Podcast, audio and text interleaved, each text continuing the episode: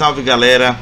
É, fazendo esse vídeo inicial porque eu esqueci de ligar a, o meu microfone no início do, do Comentando RPG, que contamos a com a participação da Tatiana. É, e acabou que toda a fala inicial que eu fiz se perdeu, não ficou registrado no vídeo. Então estou fazendo isso aqui, essa introdução, em que falamos de duas, é, duas lore sheets dentro do, desse episódio, que foi o que foi sobre a linhagem de Ventru pura e o culto de Mitras. Então, a partir desse momento que vocês vão entrar no vídeo propriamente dito, já é com a Tatiana se apresentando. Então, sendo assim, curto aí mais um comentando RPG sobre as Lord Cities do V5. Abração. Olá, pessoas. Eu sou a Tati Versier. Eu sou malcaviana, historiadora, fotógrafa e faço parte do, da equipe de moderação do grupo Vampire V5 no Facebook. É, acabei de sobreviver a um Vamptober. A gente estava até que falando sobre isso agora. E se alguém quiser dar uma olhada, as minhas fotos estão todas disponíveis no meu Instagram. E recentemente, que eu acho que é o meu maior conquista, assim, pelo menos é o maior orgulho no momento, foi o livro que a gente acabou de soltar no Storytellers Vault, com o primeiro, é o primeiro conteúdo para V5 BR que é a coletânea de contos dos vencedores do concurso que foi promovido pelo Rony Souza no grupo. E está lá disponível para download também para quem quiser conferir. Show! Então, agora esse parceirão que está aqui com a gente, o Rafael Oliveira, que é o nosso oráculo do, do, de tudo que tem de conhecimento que extrapola aquilo que eu consigo buscar tanto nos livros quanto no White Wolf Wiki. Rafael, diga um oi aí pra galera. Boa noite, galera. Não sou um oráculo, sou só um cara que lê pra caralho. sou senhor da razão. Inclusive, quando não sei, já tenho que falar que não sei, né? Não é vergonha nenhuma falar que você não sabe de alguma coisa. Boa. Só arrumar aqui minha, minha câmera. Olha, o Além e Conta tá dizendo o seguinte, mandando um salve aqui direto do Meio Mundo RPG. Um salve de volta aí para você. E também o Rafa. Ah, é tu, Rafa! Sou eu! Bom, é, antes de começarmos a falar das Lost Cities, eu gostaria, que eu, eu, eu, acho que é sempre interessante, a gente fez isso com, com o Pedro da, da semana passada e a gente vai fazer também com você, Tatiana. Qual é a tua avaliação das lore sheets nessa quinta edição do Vampiro Mágica? Então, eu tenho mixed feelings, assim, sabe? Eu tenho aquele sentimento de. Hum... E é o seguinte, eu acho que muitas delas vieram extremamente quebradas. Eu acho que algumas meio que perderam a mão, assim. Eu vi recentemente, inclusive, a que lançaram pela Lay by Night, a do Jasper, que eu fiquei assim, meu Deus, o que é isso? É... Mas, por outro lado, eu acho bacana eles lançarem isso porque você dá um suporte para se criar um background. Que eu acho assim, é, é, complicado você pegar a lore sheet no vácuo, mas eu acho que a partir do momento que você entra ali em acordo com o seu narrador, com o grupo e, e encaixa aquilo como parte do que seu personagem é e faz aquele embasamento, ele na verdade ele dá um, um trampolim para que você, tipo, comece a puxar e criar quem é aquele cara, por que, que ele foi escolhido, por que, que ele tem aquele, né, aquela ficha de conhecimento e acesso àquelas, àquelas vantagens ali. É, então eu acho legal. Principalmente dentro da proposta da V5, que é trazer uma coisa mais pronta, mais ali fechadinha para você jogar na mão das pessoas e as pessoas já poderem sair ali, né, tipo aquelas rodinhas da bicicleta. Então, é uma iniciativa legal, mas eu acho que ela tem que ser usada com um pouquinho de cuidado, porque ela pode meio que criar um caos ali. Eu acho que principalmente talvez para pessoas iniciantes. Boa, boa, boa, boa. Bom, Rafael, quer fazer algum comentário sobre as Lost Cities ou a gente já parte logo para comentar as duas desta noite? Eu queria, eu queria perguntar para Tati é, se ela tem alguma favorita. Boa. Alguma Lost City favorita, que ela sempre pega, alguma que ela que ela quer comentar em específico? Uma que ela detesta? então. Já que é pra jogar demência, a gente joga de uma ah, vez. É. Eu tenho que admitir que a Lore Sheet da Helena foi uma puta decepção pra mim. Porque eu fui quente, eu falei, meu Deus, tem Lore Sheet, eu quero ser descendente de Helena. foi meio que ali, né? Tipo um banhozinho de água fria. Por outro lado, olhando mais especificamente essas duas que a gente vai comentar hoje, eu realmente achei interessante a segunda, não vou dar spoiler. E talvez ela esteja ali subindo pro meu top ali, top 2, top 3, porque eu achei ela bem interessante. No fim das contas, ela traz uns elementos legais. Boa. Eu quero registrar que eu sou fã de qualquer coisa que tenha Bruhá em Lore Sheet. Beleza. Bom, então vamos partir para as lore sheets. Caso vocês não saibam, as duas que nós iremos trabalhar hoje é a primeira, linhagem Ventru pura, e a segunda, o culto de Mitras. Então vamos pelo primeiro. Eu costumo pensar algumas informações do, do White Wolf Week que ele está em inglês, aí eu pego o texto, dou uma traduzida, pelo menos o que eu achar mais interessante, e em seguida a gente dá uma passada no conteúdo da lore sheet. Eu faço uma leitura da, da descrição e depois o Rafael comenta os níveis que estão disponíveis. Então vamos lá. Os Ventru há muito tempo têm sido uma das mais orgulhosas linhagens de vampiros. Seus membros trabalham duro para manter uma reputação por honra comportamento refinado e liderança. Um senso de obrigação de nobreza há muito tempo impregnou o clã, acompanhada pela genuína crença de que os Ventru sabem o que é melhor para todos. Eles não somente se consideram o clã mais antigo, mas se veem como os executores da tradição e os líderes legítimos da sociedade dos membros eles há muito tempo têm abraçado a partir das fileiras da nobreza e de privilégio, seja reis ou seja príncipes comerciantes. Mas eles também têm sido vistos como cavaleiros e senhores de guerra que buscavam viver pelas leis do cavalheirismo e do dever. Aliás, os Ventru se adaptaram a preencher as funções de liderança ao longo das eras, e nas noites finais são mais políticos do que guerreiros nobres, mais CEOs do que lordes barões. Eles permanecem os maiores apoiadores da Camarilla e da Máscara, acreditando em ambas as instituições a serem os meios certos de proteger os vampiros das crescentes massas mortais e de guardar o seu próprio poder. Agora vou ler o pequeno trechinho de descrição da Lore Sheets mais do que qualquer outro clã, os Ventru ficam obcecados com a linhagem, recitando seus ancestrais muitas gerações atrás. Alguns alegam que os seus ancestrais transmitem habilidades aos descendentes, enquanto outros declaram que a reputação é poder suficiente. Os Ventru compreendem a importância da história e da pureza do Vitae. Quando eles falam, os outros escutam. É uma coisa saber a sua ancestralidade. Outra bem diferente é falar orgulhosamente em uma corte de pares ou como um desafio para seus inimigos. Em ocasiões importantes, seja uma função pública ou seja as horas antes de seguir para a batalha, os Ventru esperam que cada um não somente escute os nomes de seus ancestrais, mas recite os feitos, as realizações, as falhas deles e, em alguns casos, mortes dramáticas para honrar o passado, levantar o espírito e melhor impressionar a audiência, seja um ralé dos Bruhá ou seja um príncipe saturado. Tatiana, o que é que você acha dessa lore sheet?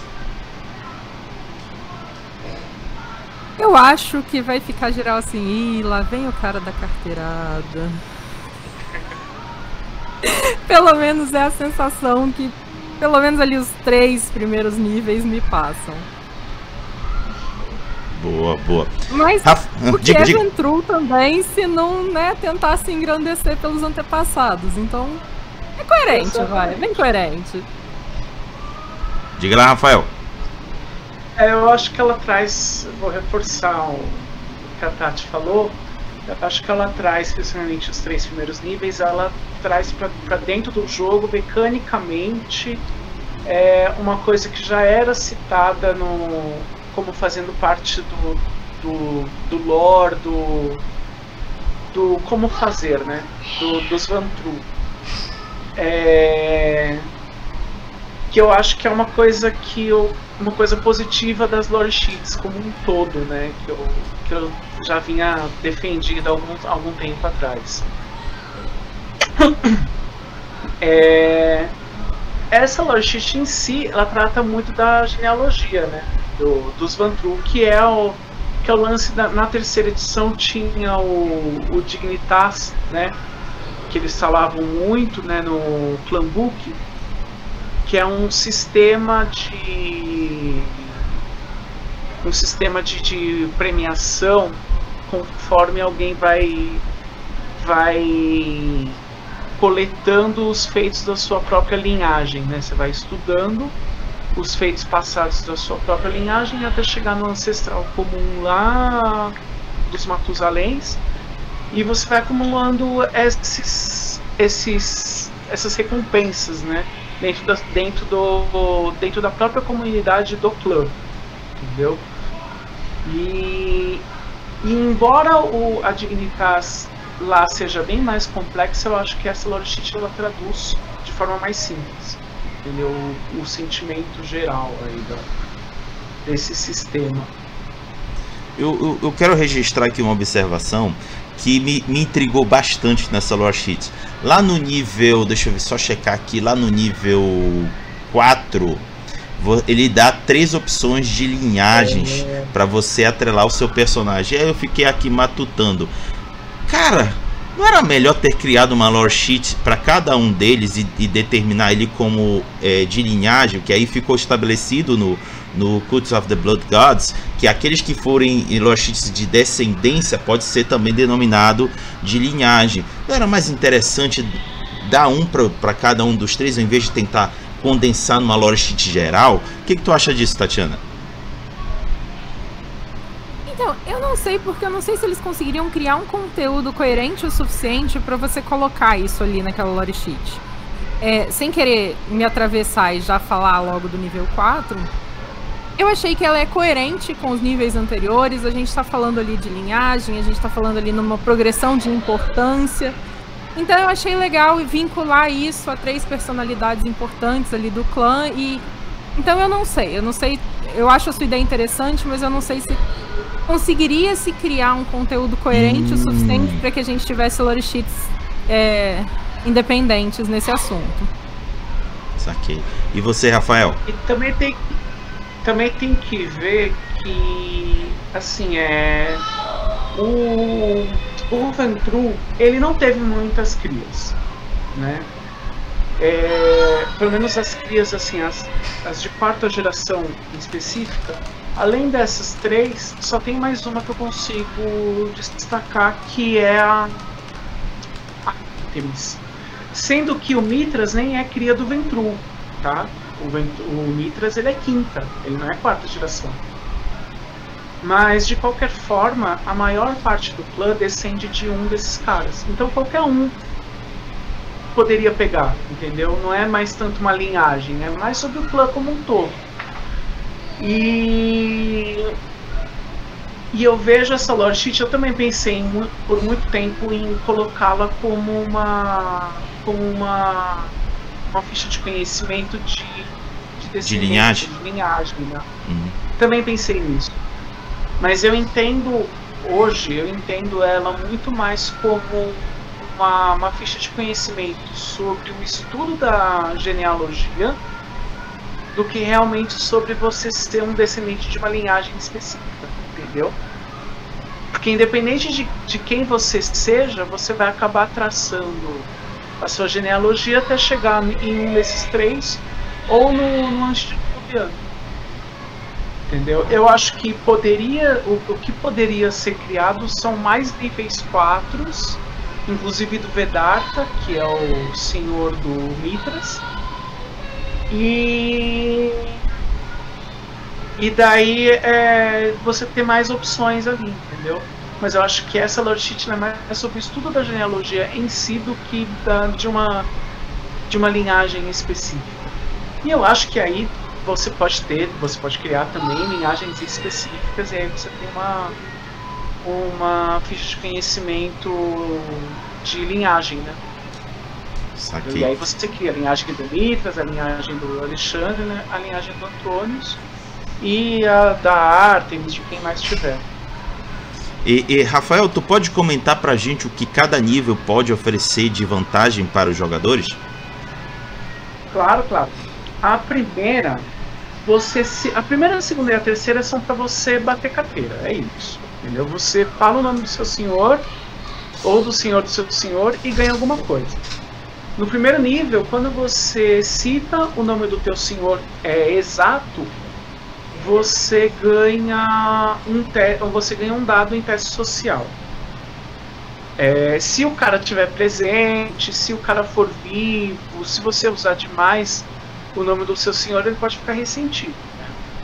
Então sempre usar com parcimônia. No nível 2 o que você ganha é uh, se você precisar de uh, título de, em um domínio. Ah tá. O, no segundo você usa o, o nome do, do seu senhor ou da sua linhagem para para ganhar o favor dos Ventru do domínio. Entendeu? Eles sempre vão prestar atenção em você.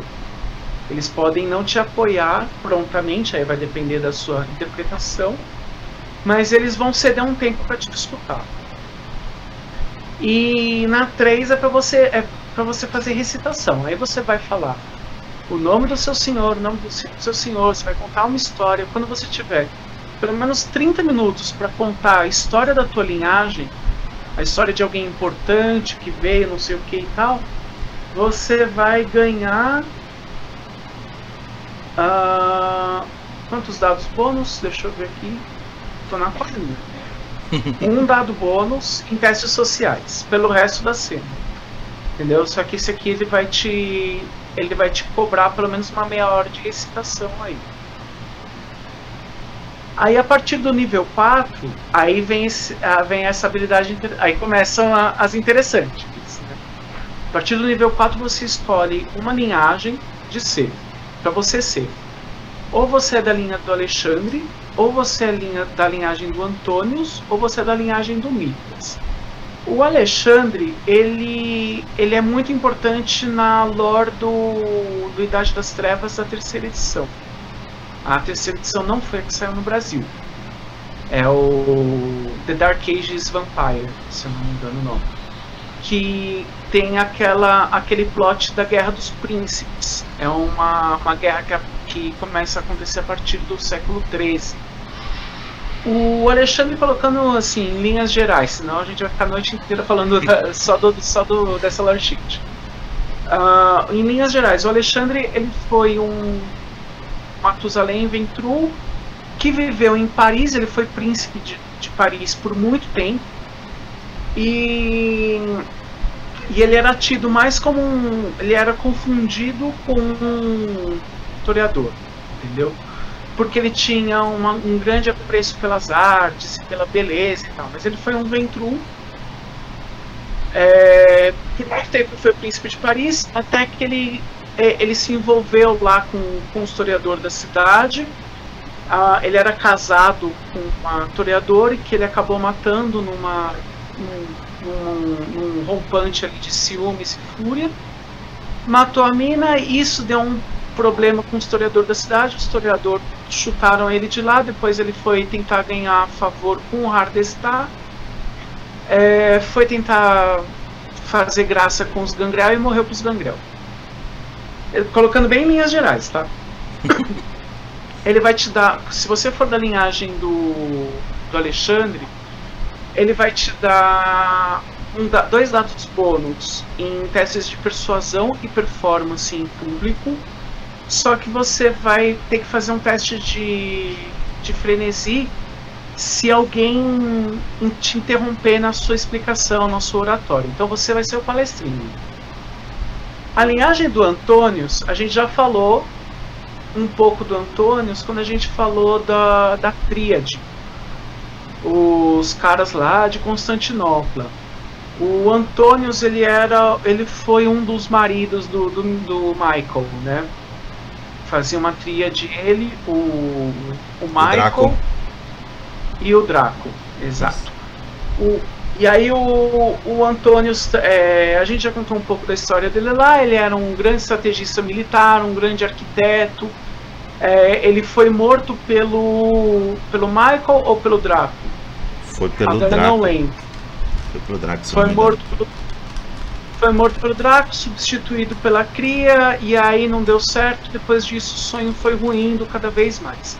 Se você for da linhagem do Antônios, você vai ganhar dois dados em testes de acadêmicos e liderança para planejar uma defesa do domínio ou da cidade ou de uma construção.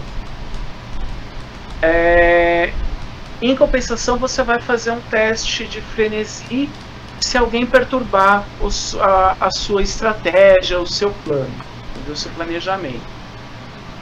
O, e a linhagem de Mitras, Mitras ele ele é o um deus sol persa que a gente vai falar mais dele que é a próxima lore sheet. Ah, o Mitras de muitas formas ele representa os ideais do Ventru como um todos, entendeu? É, ele é um grande exemplo de culto de personalidade. Ah, os membros do, do culto de Mitras têm todo um, um- uma uma mítica sobre ele sobre ele resistir ao sol e tal. Então você, a sua dificuldade para resistir a frenesi de medo por exposição ao fogo é reduzida em dois. Só que você sofre uma penalidade de dois dados em teste de dominação feito por vampiros mais velhos da mesma linhagem do Mitras. Entendeu? Então o- o- os mitraístas ele- eles têm essa questão de hierarquia muito bem definida. Você sempre vai obedecer. Você tem uma. Você sempre vai obedecer não, né? Você tem uma dificuldade em contrariar os desejos de quem é da mesma linhagem que você. Todos esses você escolhe um deles para ser o seu ancestral de nível 4. O nível 5 você sabe o nome do, do antediluviano. E quando você dá o nome do antediluviano, todo mundo te obedece. Todo mundo para para te obedecer. Ahn, Só que o nome do antediluviano não fica na sua memória. Entendeu? É, Quando você nomeia ele, ele automaticamente desaparece da cabeça de todo mundo. Perfeito. É isso. E Tatiana, o. Cadê aqui o nome? O Daniel TK tá dizendo que tu veio aqui pra defender os Ventru. É verdade isso? Olha que calúnia, eu, defensora de Ventru, jamais. Apesar de que, né, a gente tá falando de Ventru, é melhor se comportar, vai que o príncipe não gosta. Eu acho que eu sou meio nova pra sofrer caçada de sangue ainda. Então, sim. Salve, Ventru. Mas olha, considerando. Considerando que você realmente veio aqui vestir a carapaça dos Ventru, montando o seu personagem de- deste respectivo e digníssimo clã, quais desses níveis você toparia botar como ficha de conhecimento do seu personagem? Uau, essa pergunta é, é meio tricky, na verdade. É, foi o que eu falei no começo, que esses três primeiros níveis me dá a sensação de, tipo, que uma hora vai chegar que, tipo, mano, não aguento mais aquele cara, velho. Ele só sabe falar da linhagem, sabe? Tipo, eu tenho um pouco de dificuldade de acreditar que, principalmente essa de recitar a linhagem, vai colar por muito tempo. Que é uma coisa que fala, que você ganha ali aquele dado com todos os, os membros, mas eu tenho aquela, aquele, sabe, pezinho atrás. E por outro lado eu penso, gente, eu chego lá toda pomposa, recito minha linhagem, porque tipo, ah, eu sou o descendente do fulano e ciclano e ciclano e faço aquela palestra de meia hora. Aquele cara que tá ali infiltrado os anarquistas falam, hum, então é aquele ali que a gente tem que pegar. Então eu tenho um É. pouco de medo desse nível 3. Agora perceba que você ser um- uma de uma linhagem pura dos Ventru não quer dizer que você seja da Camarilla. Entendeu? Verdade. E aí, como é que essa, como é que essa sheet funciona se você for um anarquista? Como é que você é, como é que você bate carteira com os Ventru anarquistas? Porque eles existem. É, é, uma, é, é meio que o suicídio o cara querer botar isso pro personagem, mas pode ser um, um excelente gancho de se jogar até pro, na, pro narrador aproveitar. Bom, o, em, o, ele ainda dá o. Acho que o nível 2 ainda dá um exemplo, né? Do, Uhum. De você ser um descendente de barão anarquista e tal. Hum, Cara, o, o Ale acabou de falar blasfêmia, Camarilla ou nada. Eu gosto muito de Ventru anarquista. Eu gosto para um caralho de Ventru anarquista. Inclusive no Forbidden Religions, que acabou de sair, vai ter o culto da Artemis, que é perfeito para você fazer um Ventru anarquista que é um Ventru mais militarista, assim, um cara mais mais da quebrada, assim, sabe? Inclusive uma teoria que eu tenho é que Bruhá é a antitribo do Ventru e vice-versa. É, a Égua, gente ainda não. vai descobrir isso. Vai Égua, ter não. uma A gente galera se fumando depois dessa. não, não faz isso. Não faz isso com os Como Bruhá, que você deixa dois clãs putos de uma vez? Boa. Ah, algum outro comentário da parte de vocês sobre essa lore sheets? Não? Então vamos para a segunda sheet. verdade, Diga, eu- diga. Tenho. Manda eu bala. olhando a minha colinha aqui. é, de certa forma, uma coisa que eu sinto é que essa Lore Sheet ela é muito mais aquela ferramenta narrativa e você acaba pagando os efeitos dela muito mais pelo roleplay que ela te permite do que pelas vantagens mecânicas que ela te fornece. Porque se você for pensar, por exemplo, o mérito Beautiful, né, que é, é aparência surpreendente nas edições anteriores, eu não sei como a Galápagos traduziu isso agora, é, ele acaba te dando a mesma coisa, um dado de vantagem em testes sociais e por aí vai, normalmente pelo mesmo preço. Então eu, eu fico um pouco nisso, assim, fora que em muitos casos acaba sendo uma questão um pouco mais nichada, pelo que eu falei que uma hora alguém vai cansar, eu não acho plausível que alguém não se canse. Então eu fico pensando que tem essa questão também de você pesar se você tá pegando aquilo ali pelo roleplay ou pela vantagem. Porque muitas vezes o que eu percebi nos Uhum. Lords é que muito, compensa muito mais você comprar a vantagem e construir o seu personagem do que você pegar uma lore sheet pelo que ela te dá mecanicamente. E isso acabou é, se provando muito nessas. Outra coisa que eu pensei é que acaba sendo uma lore que depende de você ter um público ventru muito grande naquela cidade ali.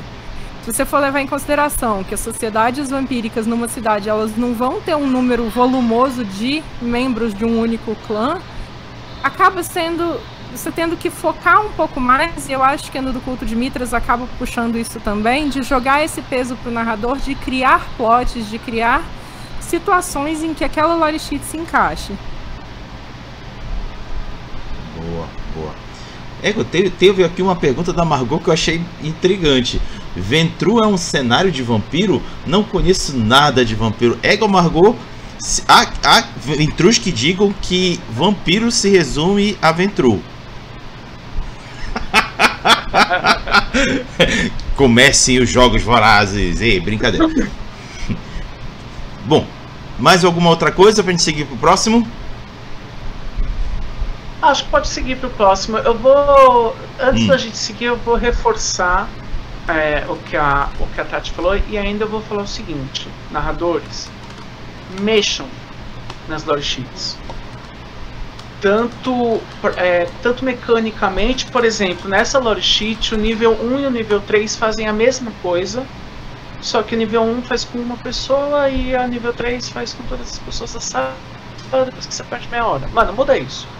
Se não funciona pro teu jogo, muda. Porque quando você, como a lore sheet, ela é ela é compart, ela é compartimentalizada, né? Você tem nível 1, nível 2, nível 3, nível 4, 5.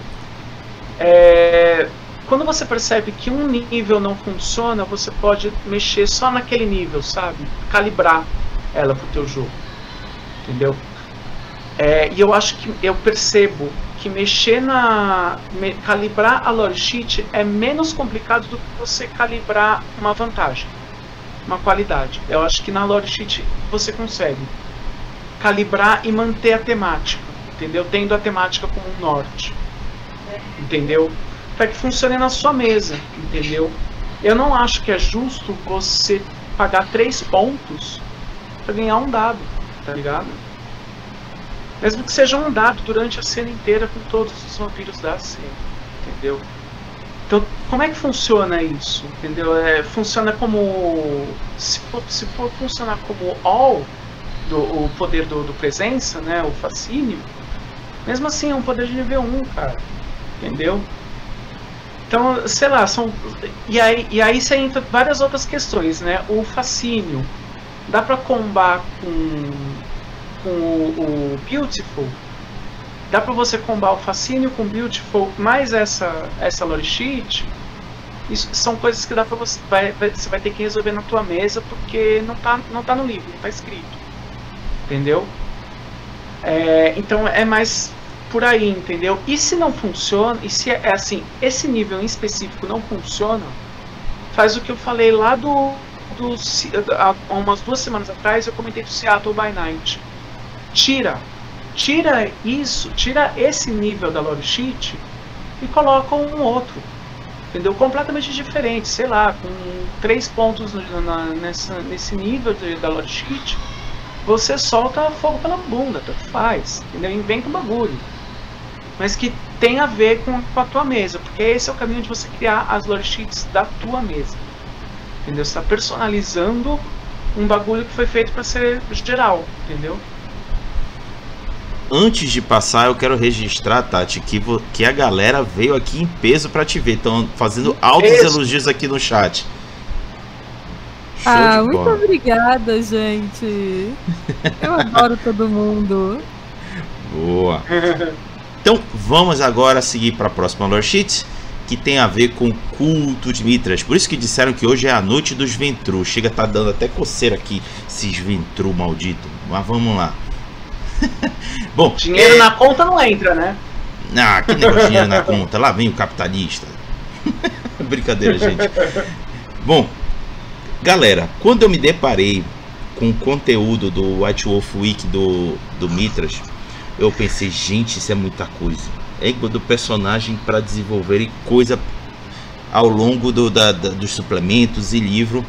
Então eu não vou lê-lo porque ele é gigante. Vou só fazer aqui alguns comentários, aí eu vou trocar bola com, com a Tatiana e com o Rafael, e aí depois a gente, a gente própria, entra propriamente dito na lore sheets. Primeira coisa que me chamou a atenção, Rafael e Tatiana, é que na descrição do Mitras é que ele é um, um senhor da guerra, né? Viciado em ir para campo de batalha do que ficar e aí ele faz a relação, né? É, a descrição do personagem faz a relação com o Império Romano, que a principal atuação dele foi no Império Romano, que depois que ele foi migrar para a ilha da Bretanha para estabelecer o poder dele, que é mais representado nos dias de hoje. Mas vocês gostaram dessa origem dele, dele ser um grande estrategista militar? Tatiana? Então, eu acho legal porque o Mitras ele resgata também aquela questão do Ventru guerreiro, né? Que é uma coisa que você falou no começo, que hoje em dia a gente, os Ventrus são, são muito mais representados pelos CEOs, pelos homens de negócio, o terno e a gravata. E eu gosto bastante do Ventru guerreirão que vai pra guerra, que vai pra luta. Afinal de contas, cara, o cara tem é, dominação, e agora a gente tem Mass Manipulation, que é maravilhoso, sabe? Imagina isso num campo de batalha. E tem fortitude no talo. O cara nasceu pro campo de batalha, sabe? Então eu acho que é um pouco também fazer essas honras ao Ventruzão original lá, o cara que não só né, portava a coroa, mas que também liderava os exércitos e que lutava pelo. Tudo bem, a gente tá endeusando um pouco o Ventru aqui, mas a gente tá aqui para isso hoje. né? Mas o único cara que. O único, o único vantruco que você tem toda a, a, a licença pra endeusar é justamente o Mitras, né? Ah, o Rato O primeiro, o primeiro a endeusar o Mitras é o próprio Mitras. Vai dele. Ele tinha ali aquela presença constante de vigiar pessoalmente os subordinados tal. Ele tem, vai. A gente dá um desconto. Boa. E tu, Rafael, o que, que tu acha dessa característica militar do Mitras? Então, primeiro, é, o mitraísmo ele é uma religião militar, né? Assim, assim cara, o mitraísmo aqui, né, da nossa terra. É, quando o, mitraísmo ele era uma religião de soldados. E isso foi fundamental para espalhar a religião. Porque era, era no, no, nos movimentos militares que, que essa religião é, viajava também, entendeu? É, e, e, isso foi importante para o mitraísmo ter chegado à Bretanha, entendeu? Por exemplo.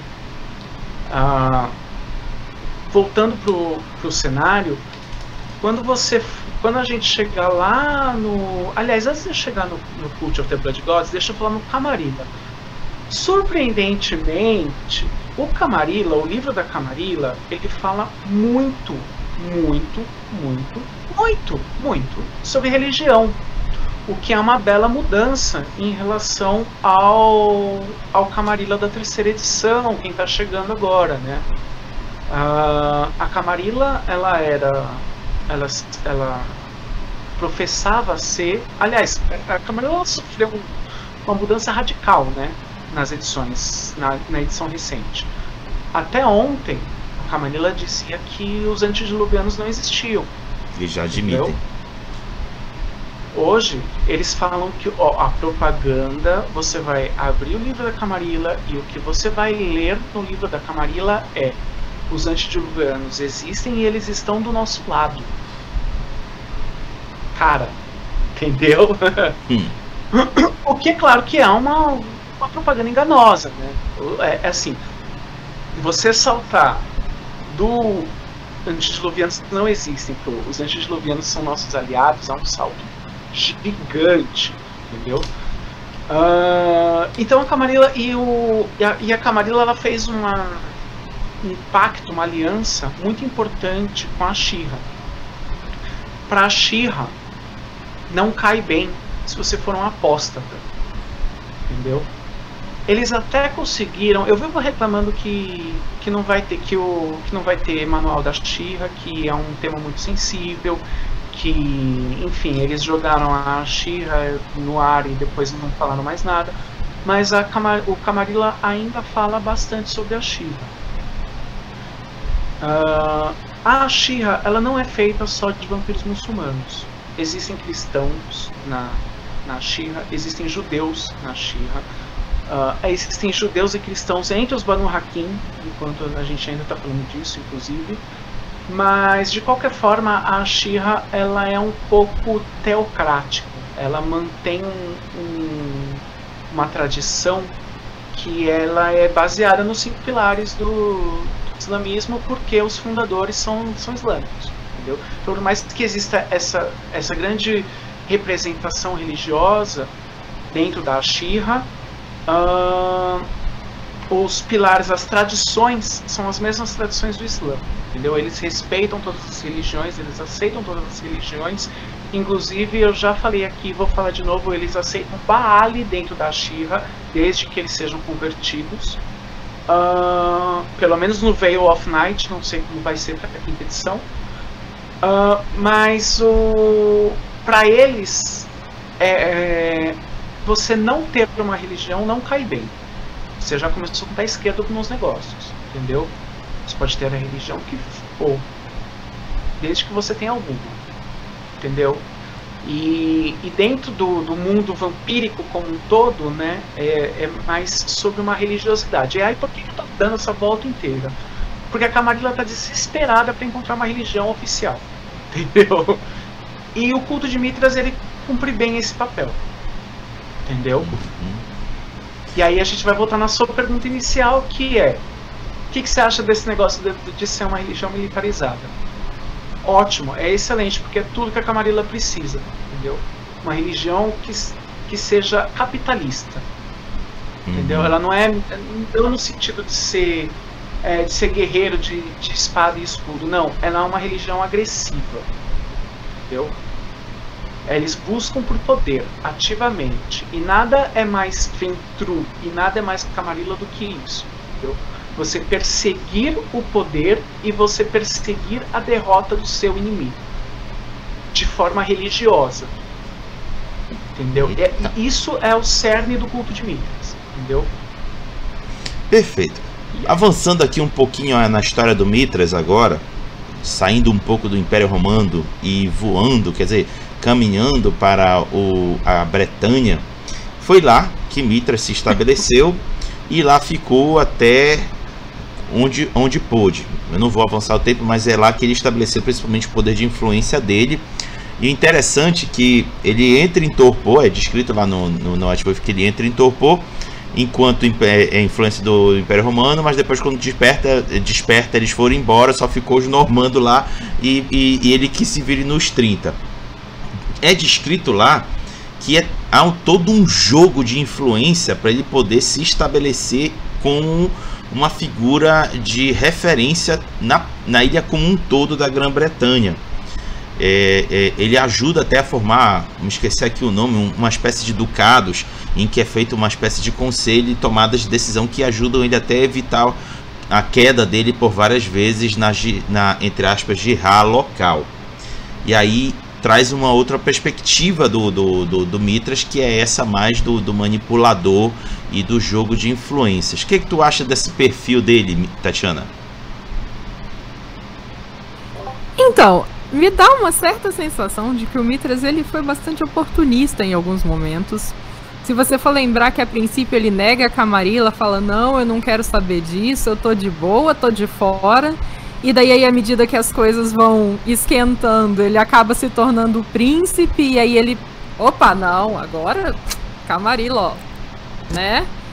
E eu acho isso, que tipo. E daí ele acaba se tornando um dos príncipes que tem um dos, dos principados mais longos e mais duradouros ali, e acaba tendo uma puta relevância e tal.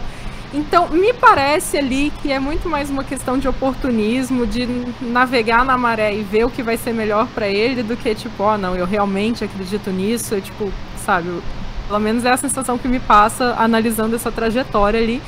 Claro, a gente pode levar em consideração que as pessoas evoluem, mudam as crenças e tal, mas a gente tá falando de vampiros que são seres que tendem a ser um pouco mais arraigados aquelas crenças mais, tipo, é, primordiais de quando eles foram criados e tal. Então me leva muito a crer que ele meio que aproveitou essa vibe para poder surfar na onda e pegar o que era melhor para ele. Perfeito. Rafael, tem uma coisa que me chamou a atenção nesse período de, de hegemonia do Mitras, que ele chegou até a acolher o próprio antediluviano Hakim. O que, que tu acha disso? Como é que é? é... Eu, tava, eu tava lendo o comentário do Ale me conta aqui. Ele falou. uh, é que eu tava falando do, do diretório e aí, e aí ele me respondeu aqui.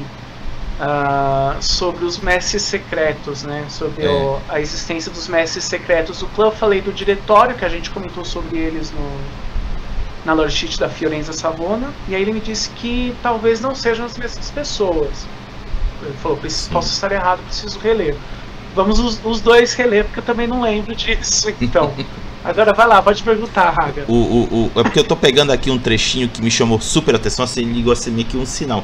Caramba, tudo isso que é dito o seguinte, que na fase hegemônica do Mitras lá na Grã-Bretanha, é dito o seguinte, que o refúgio dele é, em Londinium, que é a Londres, né, como conhecemos hoje, tornou-se um local de encontro para vários eruditos, entre eles seu companheiro de clã Bindusara e o assamita antediluviano Hakim. Tu já tinha visto isso? Já, inclusive a última pessoa a, a encontrar o Hakim vivo foi o, o Mitras. Entendeu? Hum. E assim, por coincidência ou não, o Mitras foi diablerizado por um Banu Hakim, né? Por um Assamita. E aí eu tava pensando um pouco nisso, é, da onde que veio, né? Ele ser diablerizado por um por um Assamita e tal. Será que isso não foi uma tentativa, uma tentativa não, né? Uma decisão editorial para devolver o, o nome, né? Mitras, pro, assim, para para a etnia a qual ele pertence, tipo, tentar devolver ele para os persas. Hum. É uma leitura. Isso foi uma coisa que me assim, me, atravessou agora. Uhum. E fora que, mano, que bizarro, né? Assim, o, o, o Matusalém dos Ventru é um Banu Bom, avançando um pouquinho no tempo e, e depois já entrando na Lost propriamente dita, o Mitras veio a ser diablerizado e acabou quem assumindo o posto no lugar dele foi a Anne, que ficou depois conhecida como é, Queen Anne, que era a Senescal na época. E agora, adentrando na, na vou ler o seguinte: mais do que qualquer outro clã, outro clã, os Ventru ficam obcecados com a linhagem, recitando seus ancestrais. Eita, tô lendo errado. Desculpa, perdão. é, tô lendo certo? Ah. Não, gente, eu troquei. Desculpa. Aqui falha técnica, mas já vou corrigir isso rapidamente. É, é eu na pressa esqueci de, de, de fazer a troca. Eu já corrigi isso, gente. Rapidinho. Pronto, tá aqui na minha frente. Se o computador ajudar. Tá, cadê? Cadê? Cadê? Tá aqui. Cadê? Vitor Ash. Pirâmide. Pronto, desculpa, gente. Vamos lá.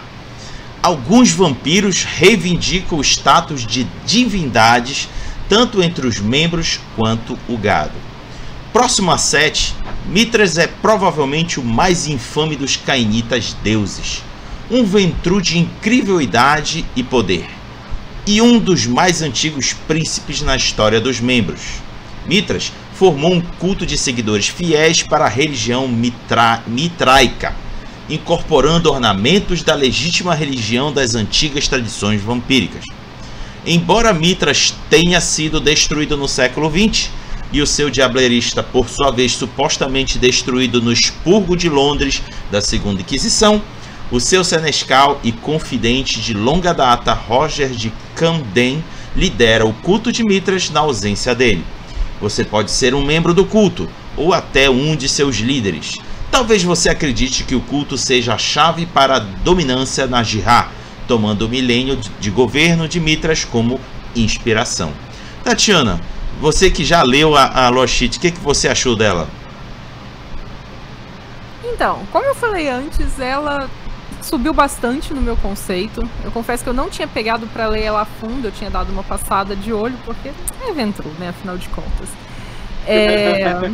a gente não precisa de mais gente enchendo a bola deles, eles já têm a bola cheia o suficiente. E, incrivelmente, eu gostei bastante. Eu acho que ela traz não só é, essa questão do culto de Mitras, e, e, eu acho bem pertinente o que o Rafa falou no começo, que você cria ali uma vinculação com uma religião que tem um pouco a ver com os princípios da Camarilla. E aí, enquanto ele estava falando, eu até lembrei que historicamente, não em vampiro, mas na vida real, né? A gente tem uma associação sempre muito forte entre a nobreza e a religião ali, como forma de uma legitimar a outra, tal. Então, em alguns momentos, inclusive ali um momento bem próximo da criação da Camarilla, se a gente for puxar de volta, é, são os momentos em que você tem aquela vinculação mais forte entre o poder, é, o poder terreno com o poder religioso, tal. Então, eu acho que faz bastante sentido esse vínculo. E eu achei que essa Lorishit ela te traz isso muito mais para sua mesa, para o seu jogo, é, com formas, com mecanismos para você encaixar essa religião e essa religiosidade ali dentro da sua crônica, dentro da sua narrativa, de uma forma bem interessante, porque nos, nos quatro primeiros níveis ali, ela te traz de fato cargos dentro daquela, daquela seita, daquele culto. Então é uma coisa que eu achei bem legal. Eu não vou mencionar o nível 5, porque o nível 5 para mim ele soa bastante incômodo. Mas até ali, até o nível 4, eu achei ele fantástico. Eu achei que ele traz uma. Né, que a V5 ela vem trazendo toda essa questão de religião, tem o, o cults, tem, sabe, tipo, em vários momentos você tem isso trazendo. O Rafa comentou que o livro da Camarilla acaba trazendo isso muito forte também. Então eu achei ele super legal também nesse conceito. É, ele trouxe uma ferramenta narrativa diferente, ele trouxe aquele, né, aquela, aquele sparkzinho de ideia nova que você pode ter. E eu acho que ele se encaixa bem ali no que é a proposta que a V5 vem trazendo também de puxar essa religião de volta e, e usar isso para tentar talvez refortalecer uma Camarilla que agora está um pouco né, caidinha, que está ali um pouco passando por problemas, eu imagino que faz bastante sentido você querer essa vinculação de volta para poder tentar fortalecer algo que está ali meio que mal das pernas. Perfeito. Sendo assim, Rafael, faça aí pra gente os comentários de cada nível dessa lore sheet. Tá, essa aqui é até como a, a Kátia falou, eu concordo com ela. É, eu, é, eu, acho que é mais, é mais legal eu passar cada um dos níveis, porque são os, os, todos, os, todos os níveis são bem legais, fazem coisas diferentes. Entendeu? Mas assim, passando de forma geral, o, o, que, o, o que essa lore sheet faz é criar um super Ventru. Ela pega todas as coisas que o Ventru faz e superlativa isso, né? Coloca isso no nível seguinte. Né? Então vamos lá, o neófito, que é o primeiro nível, ele vai te dar um dado em todas as rolagens sociais quando você lida com um rebanho e com seus servos. Uh, no nível 2 você é um ninfos. Uh, vou dar uma pausa aqui para falar sobre, o, o, sobre os, os, o nome dos níveis. Né?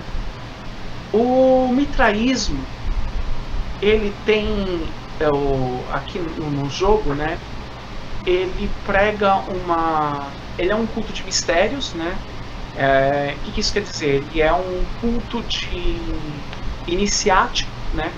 Mais ou menos como maçonaria, como a Rosa Cruz, em que você vai sabendo dos segredos conforme você é iniciado nos novos, nos novos é, passos, né? Eles chamam de sete passos para o sol, no caso. O primeiro passo é o Corax, o. Ixi, como é que é o nome? O corvo. O segundo, o segundo passo é o ninfos, a noiva. Terceiro, terceiro passo é o milis, o soldado. Quarto passo é o persis, o persa. Quinto passo é o heliódromos, que é o, a carruagem do sol. E por fim, o sétimo, o sétimo passo é o pater. Entendeu?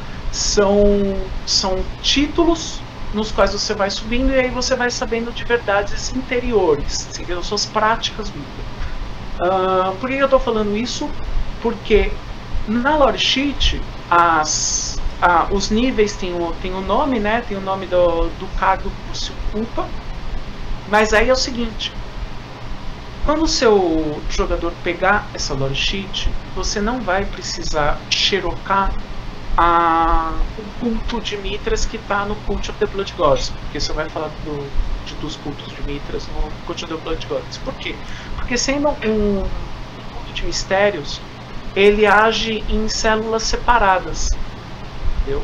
Então cada célula ela age de forma completamente independente. Os símbolos são diferentes, as festividades são diferentes. Então você tem é, liberdade para personalizar o seu, o seu culto de mitras da cidade.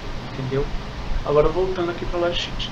No nível 2, uh, ah, o que, que, você ganha? Você ganha dois dados de bônus em todos os testes onde os costumes Ventrum ou, ou os costumes mitraicos são discutidos ou estudados. E o equivalente a dois pontos de status entre os Ventrum.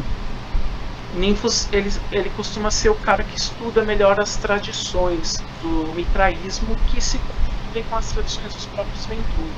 Entendeu? Porque o Mitras ele é um cara muito influente. Uh, o terceiro, terceiro nível é o Leo, né? o Léo. Uh, os mitraístas não hesitarão em confiar em você informações e mensagens. Você ganha um dado em todos os testes, exceto disciplinas, nos quais você tenta fazer outros vampiros confiar em você. Claro, se as suas lealdades estão fora do culto, este legado te garante acesso a combinações profundamente perigosas. O Léo, ele é um tipo de mensageiro. Ele, é, ele faz um, um trabalho de comunicação entre as células bom? Aliás, entre as células não, entre os membros das células. É ele que vai falar quando vai acontecer tal encontro, qual é, qual é o, a senha, esse tipo de coisa. Uh, o nível 4 é o Persis. No Perses você é ele é como se fosse um jurista. Você é um juiz dentro, o, dentro do culto.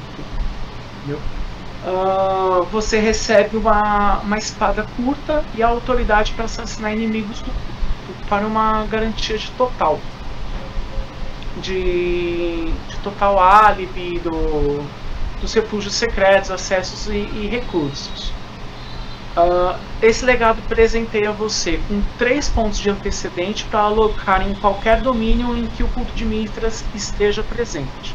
Você vai ganhar aí, é, status, recursos aliados, uh, mola, é, é uma, uma gama de, de antecedentes essas que você vai ganhar além do próprio, do próprio cargo em si. Né? Uh, o Persis quando você mata alguém em nome do, do, do culto, eles te arranjam álibi. Entendeu? Eu acho que isso sozinho já é uma, uma vantagem muito maior do que qualquer bola que você possa ganhar, entendeu? E aí o 5 é o não conquistado. Você ganha 3. Deixa eu ver se eu lembro de cabeça, são os 3 pontos de dominação. Você carrega a fagulha de Mitras dentro de você, talvez você tenha tomado pité do Monte Coven, ou talvez tenha bebido do próprio Mitras. Agora Mitras vive em você.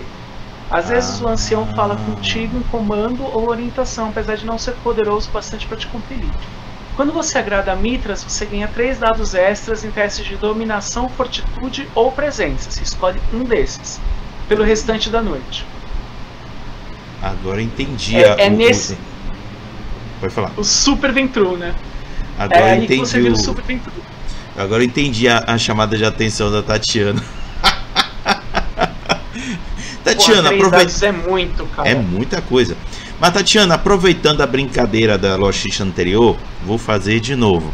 Tá aí você montando tua personagem, se deparando com o culto de Mitras, da Lost O que, que você botaria na sua personagem? Então, é, discordando um pouquinho do que o Rafa falou de tornar o Super Ventru, o nível 1, eu acho que ele é um Osiris piorado. Porque, de certa forma, você está pagando para você ter uma vantagem que você já tem, que é aquela influência ali em cima do seu herd, do seu rebanho. Então eu não consigo ver vantagem no nível 1 de verdade. Principalmente porque o nível 1 ele não necessariamente te vincula a seita. Porque ele pode, esse seu. Esse seu essa sua autoridade, seu conhecimento ali que te permite talvez ser um líder de uma pequena seita, tal, vem às vezes do estudo. Então não, eu não sei, eu não curti muito o nível 1. O nível 2, por outro lado, para mim ele ele é bonito de se ver. Porque eu sou um pouco fissurada, eu e meu marido, a gente é um pouco fissurado por balanceamento. E o que eu achei do 2 é que ele é extremamente balanceado. Ele te traz ali aqueles dois dados, mas é um dado em nicho. Ele não é tipo, olha, eu toma de presente e faz o que você quiser. Sabe, ele tem um uso ali resumidinho, né, num, num contexto.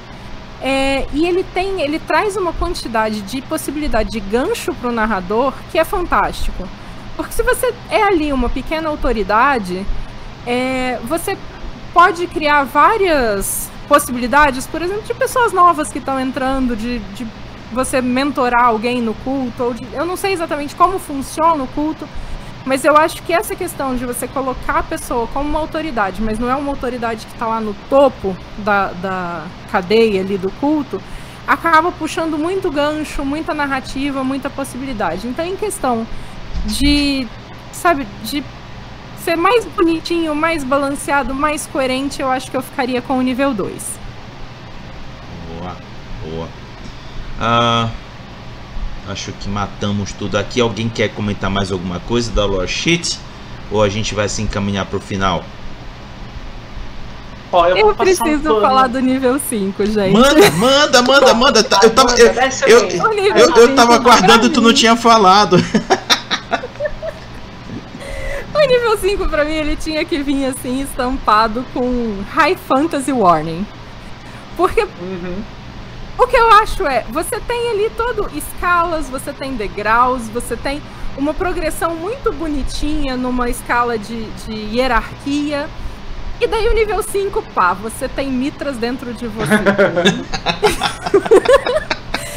Mas você sabe muito. que é, é, essa é uma temática comum das lore sheets. O do Sim. 7 também faz isso.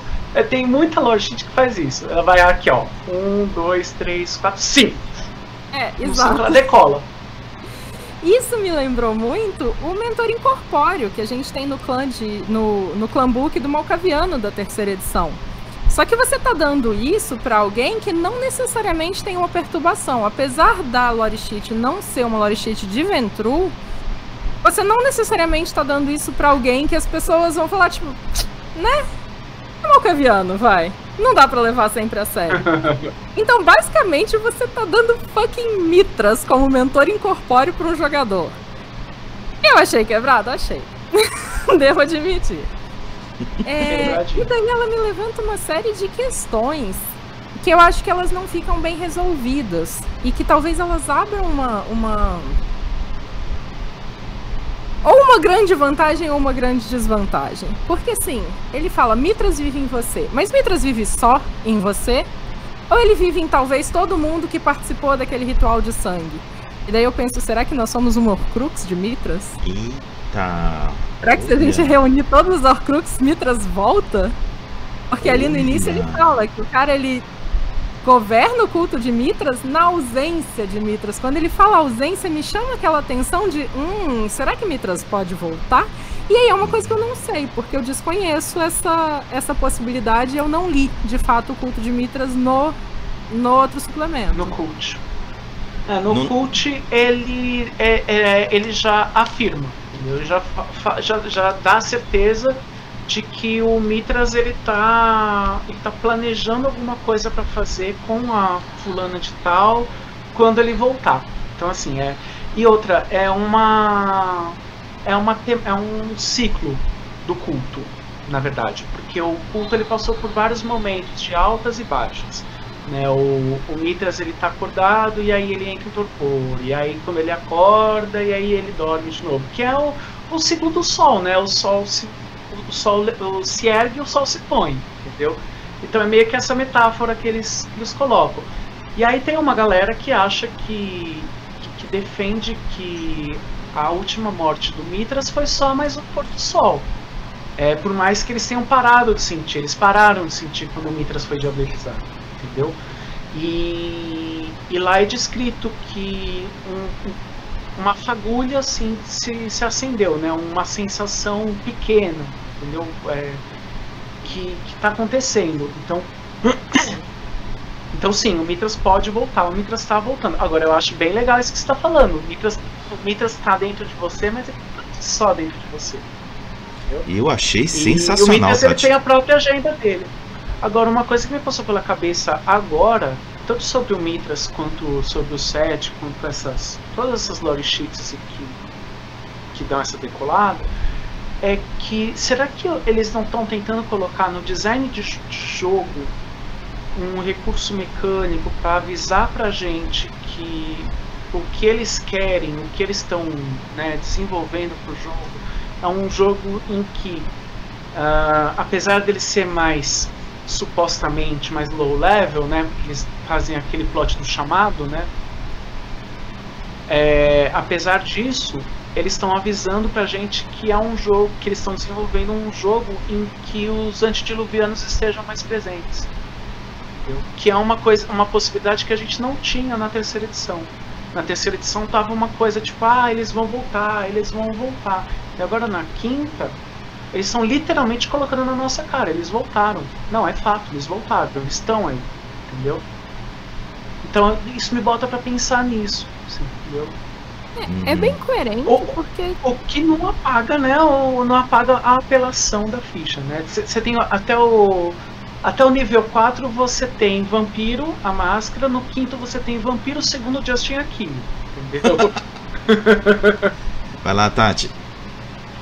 É, não, o que me incomoda nisso tudo é que, extrapolando um pouquinho, e é coerente, eu achei muito legal o que o Rafa falou e a White Wolf já tem aquele histórico ali de trazer as pessoas de volta, né? Quantas vezes o loading de Chicago vai e volta, vai e volta, vai e volta. Da última vez ele volta cheio de cicatriz, como assim? é que se Mitra está dentro de você, você está comprando uma vantagem de 5 pontos para se tornar talvez o, o puppet dele, né, a marionete dele. Porque se ele tá ali, dentro de você, né, sussurrando na sua orelha, te dando às vezes orientações e, e conselhos e por aí vai, é de se imaginar que alguém que atingiu um cargo tão alto, que viveu por tanto tempo e que sustentou um principado numa, numa localidade tão importante da Europa por tanto tempo, ele não vai conseguir manipular só com as palavras, sem precisar usar qualquer disciplina, um neófito, um. Entende? Então é isso que eu fico pensando, que tipo. É, é, um, é um twistzinho cruel você pensar que talvez ali o sussurro de Mitra, na verdade, esteja te tornando de novo uma marionete e que traz de volta o que o jogo tinha se tornado antes. Porque em algum momento ali, principalmente eu falo mais Chicago by Night porque eu estou jogando Chicago, é... você se sente por vários momentos como se você fosse só mais uma marionete. Você tá na mão da Helena, você tá na mão do Menelli, e tipo, nada do que você faz é relevante o suficiente porque tudo está nos planos dele. Então, essa última, apesar né, desse do que eu, que eu brinquei do High Fantasy, me traz também essa pontada de, de, de amargo. Que para mim a V5 tinha trazido de volta essa questão de você centrar a narrativa nos jogadores. E aí eu acho que eles já estão começando, talvez, a flertar perigosamente com essa questão de transformar de novo as decisões que tinham se tornado relevantes, o protagonismo dos jogadores, em mais uma vez você virar joguete diante de Luviano. Uhum. Como se estivesse jogando o Jihad The Eternal Struggle que tu tá lá, o jogador tá é. virando os vampiros, aí quando tu vê tem jogador com até com personagens anciões antigos lá, é como se tu estivesse brincando. Mas eu concordo contigo, Tati, é perigoso é, se eles acabarem fortalecendo cada vez mais essa visão que você acabou de apresentar pra gente, bem interessante. E antes de seguir para a parte final, quero registrar que essa é mais uma das, para mim pelo menos, é mais uma das lore que está meio que deslocada. Como o próprio Rafael falou, é, se fala muito mais de Mitras no Cults of the Blood Gods do que do próprio Camarilla. Então, quem sabe ele fosse melhor colocado lá dentro do, Blood, do Cults of the Blood Gods e não no suplemento da Camarilla. O que, que você acha disso, Tati? Ou quem. Pode falar primeiro, Rafa. Vai lá, Rafa ou que a informação ou que a informação que está no Cult of the Blood Gods fosse jogada por Camarilla, porque eu acho Também. que o Camarilla ele fica ele se gasta, como eu disse, ele fala bastante de religiões e ele se gasta muito falando de ai ah, não, porque ah, eu conheci um cara que era do jainismo. Uh, uh. Pô, puta que pariu, né? ah, sabe, coloca informação decente, fala do ponto de Mitras logo uma vez. O que a gente quer saber é isso. A gente não quer saber que tem canita que é jainista. Entendeu? a canita Sikh. Porra. Né? Sabe? Economiza as páginas. Usa a página. Uma árvore morreu pra isso. Pô, usa a página direito. Vai lá, Tati. Ai, excelente, Rafa, amei. Então, ah, eu baixei eu... os chocos agora. Eu já mandei na. É, mais uma vez é aquela história de ter aquele sentimentozinho agridoce de sim e não. Porque. É sim bom, não. Primeiro, eu amo livro e eu amo coleção. Então, para mim, quanto mais suplemento, quanto mais frufru, quanto mais enfeite, melhor. Mas, em alguns momentos, a gente começa a ter a sensação, e daí assim, eu não posso falar das outras edições porque eu ainda não jogava, então, quando eu comecei a jogar, já existia o hacking e eu não vi o lançamento contínuo de livros e também o nosso acesso a livros de RPG antes não era tão fácil quanto é agora. Agora saiu, a gente já fica sabendo. É... O que eu sinto que muitas vezes é como se a gente tivesse comprado um jogo e a gente não consegue jogar ele sem as DLCs. Claro, a gente consegue. Mas o que essas, entre aspas, DLCs estão trazendo é cada vez mais relevante e principalmente em relação ao lore sheet, eles estão fazendo assim com elas, ó. Tipo, joga cada uma para um canto e a gente que se vire para poder rastrear elas. E eu honestamente eu não faço ideia de quantas lore sheets tem. Eu imagino que vocês tenham até uma, um controle um pouco melhor, mas. o Haka tinha falado na, na semana passada, né? Eu tinha jogado para mais de 100, mas já deve ser mais de. Deve ser É, por só, 200 só para tu teres uma ideia, é, nós já estamos hoje cuidando da 34 e da 35. E olha que só estamos no Camarilla. Ah, então deve ter umas 100, 100 e pouco. É, então, a sensação que eu tenho é essa, sabe? De que eles estão semeando essas lore sheets, que são um material super legal. E daí até puxando um gancho no que o Rodrigo falou, de você criar sua própria lore sheet, ou de você alterar a sua lore sheet, agora acho que foi o Rafa, na verdade, enfim. Foi o Rafa. Algum de vocês dois. É, que eu acho super bacana. Quem convive comigo mais, quem discute mais assim no dia a dia vampiro, sabe que eu amo fazer alteração. Eu tenho, eu já digo que eu tenho a minha V6, porque a gente já, tipo, adaptou tudo que a gente tinha para adaptar, principalmente em questão de balanceamento, para deixar ali o sistema rodando redondinho. Mas no fim das contas isso tá ficando espalhado. E aí cada hora eles soltam uma, uma lore sheet de um jeito diferente, por um motivo diferente. Eles lançaram lore sheets do, do LA by Night para quem comprasse o combo do Mighty Dog dos estojos. Daí agora, como comemoração ao fim do LA by Night, eles lançaram uma lore sheet do Temple of Boom. E aí agora eles talvez vão fazer o New York by Night. E aí eu imagino se já não vai vir uma série de lore sheets também vinculadas a Vai. isso. Eu não sei se se isso não tá ficando talvez perdido demais. Sabe? Porque a sensação que eu tinha antes é, você tem ali o Corebook, o Guia do Jogador, Camarilla Sabá e os livros de clã. Tá, claro, tinha outros suplementos que iam saindo, mas a- as informações mais essenciais elas estavam concentradas ali mesmo, sabe? Agora a gente está falando de uma lore sheet que tá no livro da Camarilla, que se refere a um culto que está sendo muito mais bem explorado no Cult of the Blood Gods. Então, tipo, me incomoda um pouco essa fragmentação e, e talvez o acesso a todo esse conteúdo que está sendo lançado e que está sendo polvilhado nos suplementos ao invés de se centralizar às vezes por tema, por assunto, por clã ou pelo que seja, sabe? Isso me incomoda um pouquinho, por mais que eu adore montar coleção e ter uma prateleira lotada. Perfeito, gostei dessa fala. E, e- e isso pode também se aplicar um pouco, vou até um fugir um pouquinho do tema, porque eu me enxerguei agora quando eu estava procurando informações, por exemplo, La Sombra, para jogar de La Sombra, e depois de Recata. O cara precisa ter que adquirir o Cuts of the Blood Gods e o Chicago by Night se ele quiser jogar com um desses dois. Aí é como, como a Tatiana falou, o cara tem que correr atrás de onde tem informação para ele poder se sentir é, é, é, agraciado com o que ele deseja jogar. Mas beleza. Uma reclamação que eu Hum. pensei lá no. que eu pensei lá no, no grupo do, do V5 é de que é, as- é, são duas opções, né? Ou a Galápagos vai ter que publicar, vai ter que publicar o Chicago by Night. Tudo bem que já, já tá no, no- nos planos dela. Mas ou eles vão ter que publicar o Chicago by Night pra gente poder ter acesso ao La Sombra, ou a gente não vai ter La Sombra no Brasil. Sendo que Exatamente. dentro do, do cenário, La Sombra é o clã que mais tem aqui. La Sombra e Toreador. são os dois principais clãs do Brasil. Então, E assim, aí eu já vi um monte de gente falando que, ai, mas pra que que eu vou comprar lá, é, pra que que eu vou comprar Chicago by Night? Eu não gosto de Chicago, eu não quero jogar Só Chicago, quero eu não vou comprar só pra ter acesso É, à Boa aí. Sombra, sabe? Uhum. É, é essa, essa fragmentação das informações e das. que tá me incomodando um pouco. Nossa. Verdade. É. Perfeito, perfeito. Bom, ah, vamos começar agora, é, caminhando para o finalzinho, que é dizer para vocês que as próximas duas sheets que vamos tratar semana que vem é a primeira, a Pirâmide, que tem a ver com o clã Tremé, e a segunda é a Victoria Ash, a toreador é, superstar da Camarilla, que essa mulher faz de tudo nessa, ne- nessa história da E seita. agora, e agora ela é do, do, lar. né? Tudo pra ser do lar.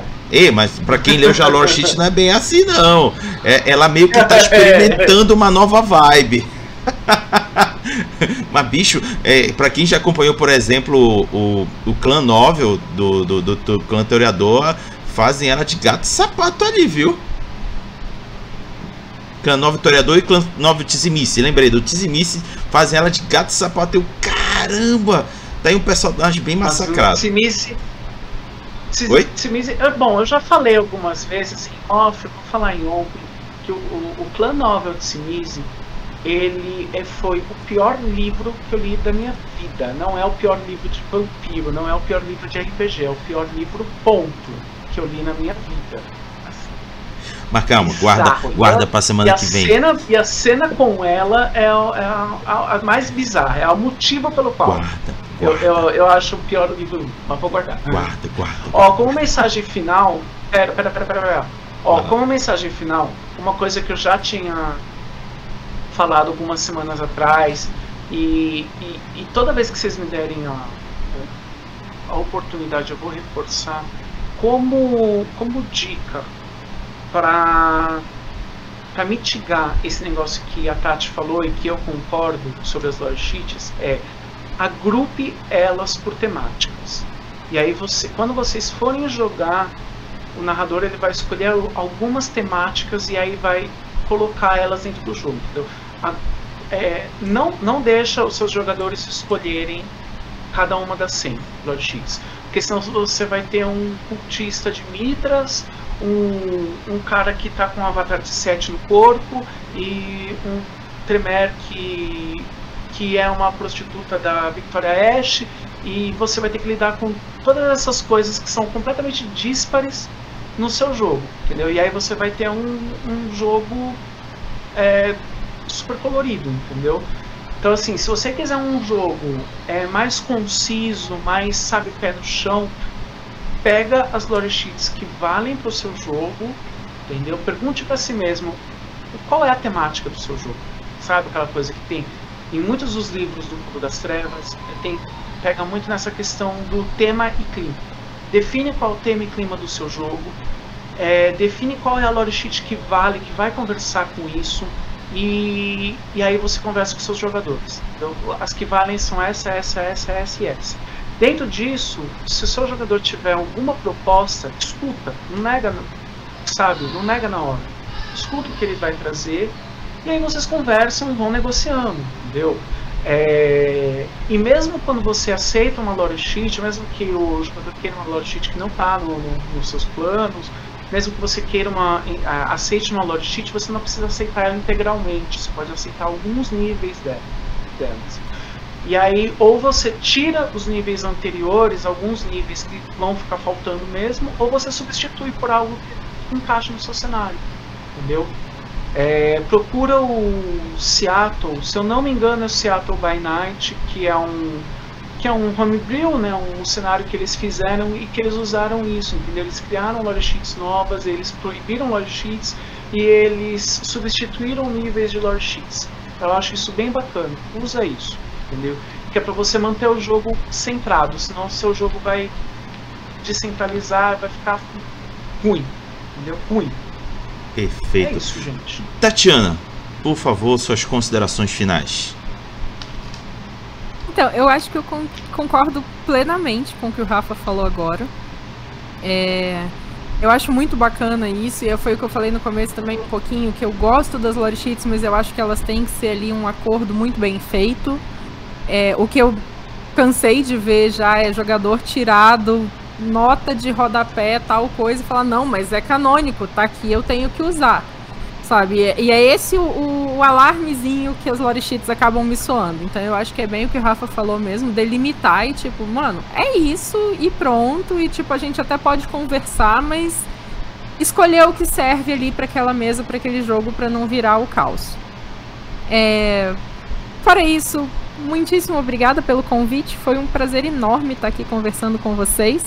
E fantástico o trabalho que vocês estão fazendo também, discutindo essas lore sheets e talvez condensando um pouco mais pra gente essas informações que estão perdidas. Então foi um enorme prazer poder fazer parte de um pedacinho disso por aqui. Nós que agradecemos a sua presença. E Tati, se você puder, diga aí pra galera onde é que eles poderão te encontrar. Eu tô no Instagram, é, TatiVersier. É, é meio chatinho de escrever, mas é V-E-R-S-I-E-U-X. Lá no meu Insta vocês conseguem me encontrar. Eu também tô no grupo Vampire V5 no Facebook, então é fácil me achar por lá. E no Storytellers Vault tem um continho meu lá, com uma capa maravilhosa do Lobilos. É, diagramação perfeita feita pelo Juan Amadeu. E outros quatro autores maravilhosos que eu recomendo que todo mundo leia. Então, fazendo um jabazinho aqui, baixem o nosso livro de contos lá do concurso da V5 no Facebook, que ele tá lindo. Não é porque eu sou tô, tô lá dentro, não. Boa. Rafael, muito obrigado. Obrigado também a Tatiana por ter nos presen presenteado na, na, a sua presença aqui conosco. Obrigado a todos que nos acompanharam aí pelo chat. Vocês foram lindos e maravilhosos. Destaco aqui a presença do PH Autarquia, que é um dos autores dos RPGs que estão rolando aqui no Brasil, que é o Legado. Valeuzaço pela presença, PH. E terminamos por aqui. Tatiana, Rafael, vamos dar um até logo pra galera. Falou, pessoal. Até a próxima. Até logo pra galera.